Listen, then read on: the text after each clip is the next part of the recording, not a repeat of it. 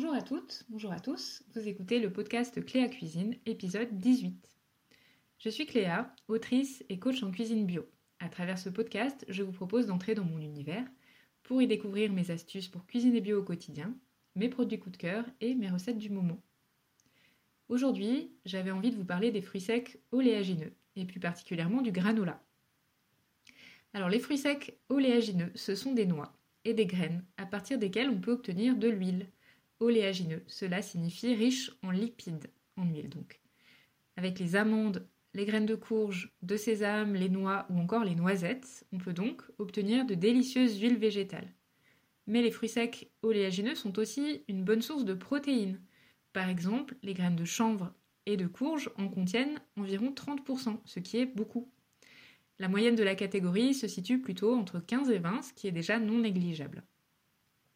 Alors évidemment, il est exclu de vouloir faire des fruits secs oléagineux notre source de protéines principale, notamment du fait de leur richesse en matière grasse.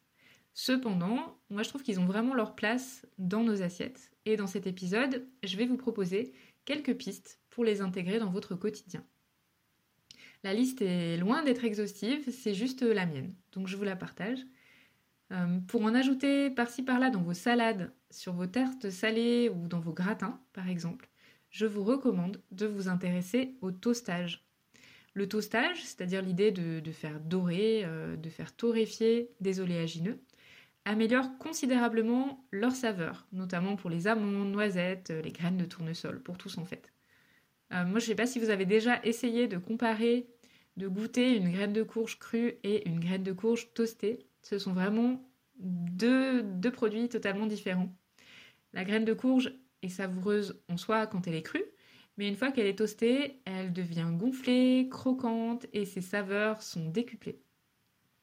Donc il en va de même pour tous les autres oléagineux. Alors évidemment, le toastage n'est pas la manière la plus euh, santé de consommer des oléagineux, puisque le trempage, la déshydratation et la germination sont beaucoup plus efficaces si on veut profiter de leur richesse en acides gras notamment. Donc n'hésitez pas à vous pencher sur ces techniques si ça vous intéresse, mais pour ma part aujourd'hui, je vais plutôt vous inviter sur le terrain de la gourmandise. Euh, mes astuces vous permettront de profiter du goût des fruits secs et de leur richesse en protéines. Donc pour les matières grasses indispensables que sont les oméga 3 ou encore les oméga 6, j'ai pour ma part recours aux huiles végétales de première pression à froid, comme l'huile de noix, de lin ou de chanvre, que je consomme également au quotidien. Alors j'en reviens au toastage. Donc pour toaster des oléagineux, j'utilise deux méthodes. Pour les graines qui sont plutôt petites ou toutes petites comme le sésame, le tournesol, les graines de courge ou encore les pignons de pain, j'ai recours au toastage à la poêle, donc sans matière grasse, dans une poêle sur feu moyen, en remuant jusqu'à ce que les graines euh, euh, soient, légèrement dorées. En fait, quand ça commence à sentir très bon et que ça commence à faire des petits bruits, à popper, à faire des crépitements, c'est qu'en général c'est bon. Pour les fruits secs plus gros, comme les amandes ou les noisettes, je vais plutôt privilégier le four. Donc en fait, je profite d'avoir le four allumé pour une autre cuisson. Et là, j'enfourne une petite plaque ou un petit plat d'amandes ou de noisettes ou de fruits secs mélangés. Et je laisse en moyenne 15 à 20 minutes à peu près, à 180 degrés. Donc je surveille, ça peut euh, assez vite euh, passer du doré au brun et euh, je préfère éviter. L'idée c'est vraiment que ce soit juste, juste doré.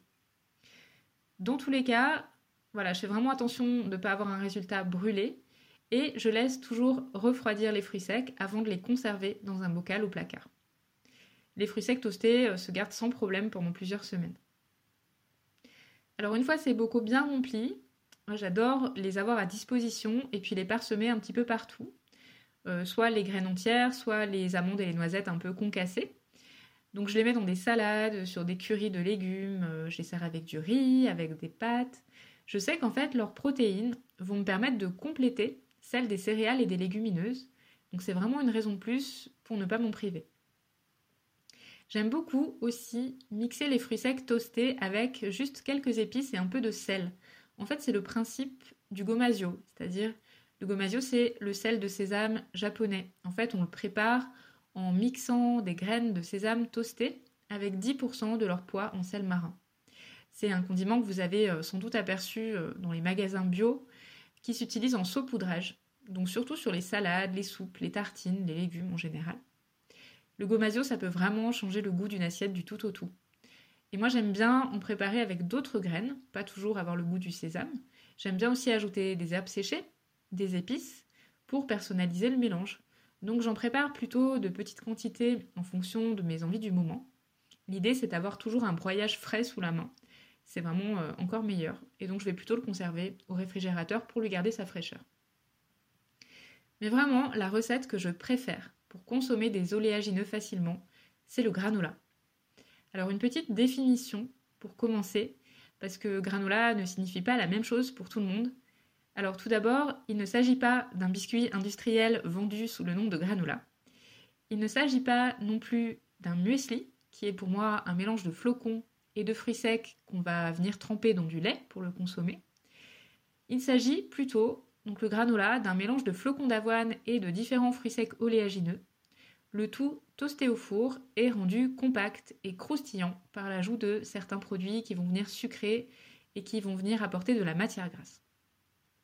Donc pour moi, c'est là qu'il est vraiment intéressant de préparer le granola à la maison, puisque évidemment, les granolas du commerce et même ceux des magasins bio sont généralement beaucoup trop gras, beaucoup trop sucrés surtout. Alors, j'ai mis au point une recette que je partage sur mon blog et qui me convient parfaitement.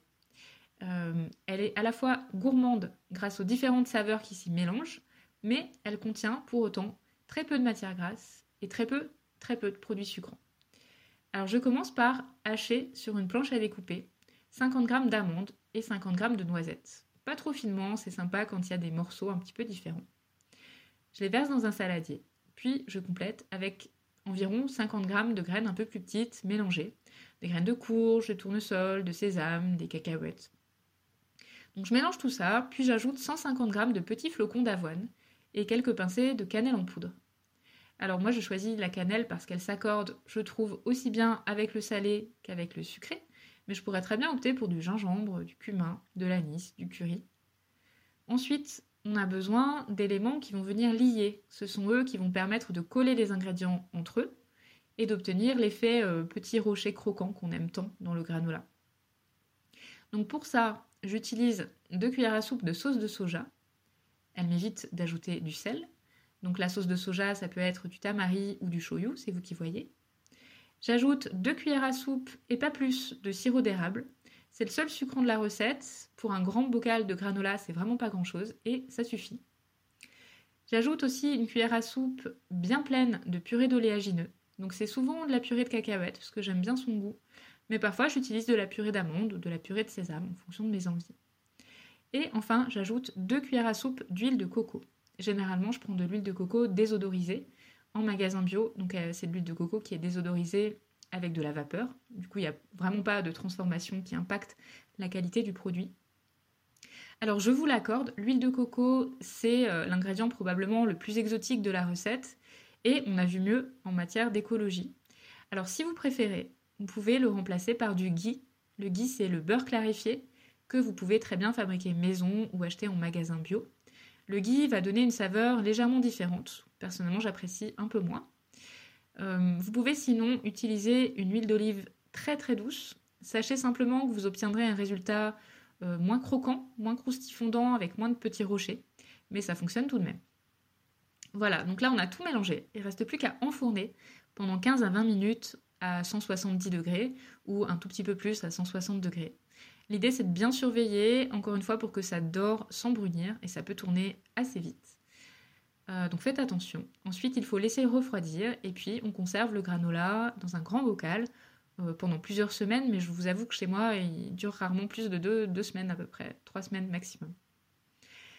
Alors ensuite, je l'utilise à de très nombreuses occasions. En fait, j'utilise vraiment tous les jours. J'en parsème sur les purées de fruits, euh, sur les yaourts, les puddings de graines de chia euh, que je prépare le matin. J'en mets parfois sur les soupes, j'en mets parfois sur les salades. En fait, ce granola est si peu sucré qu'il peut s'incruster vraiment partout. Alors bien évidemment, il existe de nombreuses autres préparations qui permettent de consommer des fruits secs oléagineux au quotidien. Les purées d'oléagineux, purées d'amandes, de noisettes, de graines de courge évidemment en font partie, en tartine comme en cuisine. Mon blog regorge de recettes qui leur font la part belle, donc n'hésitez pas à aller voir.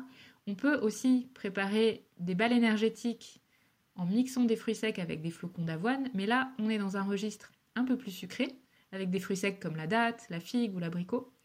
Et je vous propose plutôt d'explorer euh, ces goûters sucrés lors d'un autre épisode. Donc voilà pour aujourd'hui, j'espère que cet épisode vous, vous, aura donné envie de préparer votre granola maison et d'en offrir autour de vous. Si vous souhaitez que j'aborde d'autres thématiques dans ce podcast, n'hésitez pas à m'en faire la demande à cléacuisine.gmail.com et pour suivre mes aventures, je vous donne rendez-vous sur mon blog cléacuisine.fr ainsi que sur mon compte Instagram. J'espère vous y croiser très bientôt.